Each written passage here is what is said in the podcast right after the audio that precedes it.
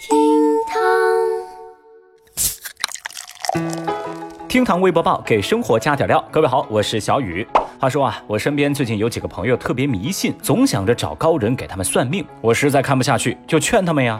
我就告诉他们，真正的得道高人才不会为你那几百上千块钱去浪费时间帮你看你的财运，给你算命呢。您觉得是这个道理不？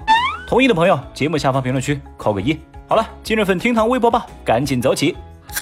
微博一百八十八万人关注，朋友圈要帮公司做宣传吗？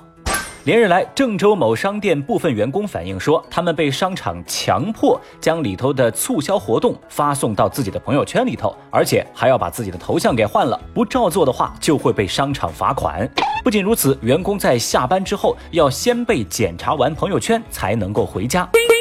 对此，商场的负责人回复说：“哎呀，我们这只是配合一个整体的宣传，我们不是在强迫员工们，我们只是要求员工换头像而已。”而对于让员工发朋友圈宣传这件事情，该负责人还表示：“员工嘛是有责任跟义务把这些信息发布出去的嘛。”我的天，私人的手机、私人的微信、私人的朋友圈，却必须帮公司做宣传，你不宣传不换头像，还会被罚款。这样的操作啊，也是引起微博网友的热议。有人就说啊，这朋友圈是私人空间，领导是无权干涉的。哼！而更多的网友则表示，嗨呀，这不就是普遍现象吗？用不着大惊小怪吧？哦，反正小雨我看到这事儿的第一反应就是，庙小妖风大，池浅王八多。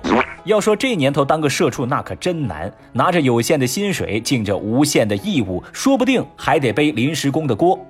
那不知道正在听节目的您有没有类似的经历？您觉得员工的朋友圈有责任为自己的公司或者单位做宣传吗？节目下方评论区，咱就一块儿来聊聊吧。微博一百六十三万人关注，孩子吃饭慢要去厕所吃。十月九号，陕西大荔县京师同迪幼儿园的家长爆料说，最近呢，自家孩子一直是嗓子疼，医生检查认为是孩子平时吃饭太快，嗓子呀被食物烫伤了。而家长通过跟孩子聊天才知道，因为在幼儿园吃饭如果吃得慢的话，就会被老师赶到厕所里去吃。What？甚至有的孩子一天三顿吃饭都在厕所里头。Oh no！孩子们为了赶时间，即便是饭菜再烫，也会尽快的吃完，才造成了这样的后果。这家长们不能忍啊！他们认为园方的做法非常不妥，于是就投诉。对此呢，园方承认确有此事，并且致歉，表示整改。呃，什么？你问我幼儿园的监控在哪儿啊？哦，对不起，坏了。而当地教育局初步调查则称，这些都是孩子自愿的，老师并没有强迫孩子们这么做。消息一出，引发微博网友们的剧烈反弹。不少人认为，对于学龄前儿童来说，“自愿”这个词儿就是个伪命题。还有网友愤怒地表示：“如果吃饭慢要去厕所，老师们你们先行一步。”小雨跟各位一样，非常关心事件的真相。但目前呢，我们看到的只是一个初步的调查结果。我更关心接下来进一步的调查。至于之后啊，到底是教育部门的进一步调查，还是进一步调查教育部门的调查？嘿，咱也不知道，咱也不敢问哦。微博一百三十万人关注，醉酒乘客付费前向的哥索吻。最近啊，来自贵州贵阳一段醉酒男乘客下车前向的哥索吻的视频走红网络。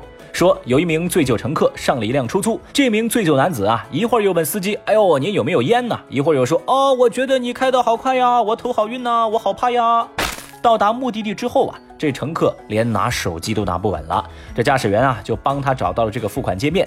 但这个时候，这名乘客突然要求驾驶员：“你亲我一口，你不亲我的话，那我就不输密码，就不付钱。”哦，这驾驶员怎么说都推脱不掉，于是无奈用手比了一个飞吻，这乘客才把钱给付了。但是啊，又不肯下车。哎呀，您说这的哥那是真没办法，只能自己下了车，等这位乘客的朋友来将其带走。但是万万没想到啊，最后这名乘客还打电话投诉这位的哥，说这位的哥拒载。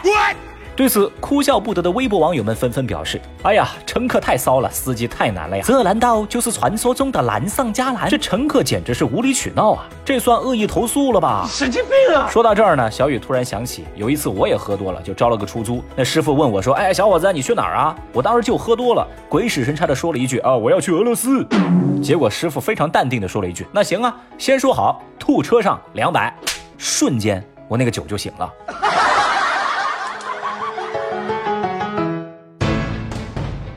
微博一千一百四十六万人关注无锡高架坍塌。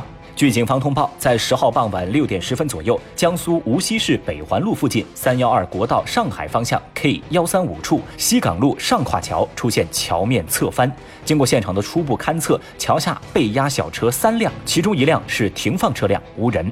截止到十号晚上十点，救援人员及车辆已经到达现场，救援和事故处置工作也正在有序的展开。有媒体报道说，伤员正陆续送往离事发地点三公里外的无锡市第二人民医院进行抢救。网传的相关视频，相信您现在应该看到了。这件事情引发无数网友的关注，愿一切平安。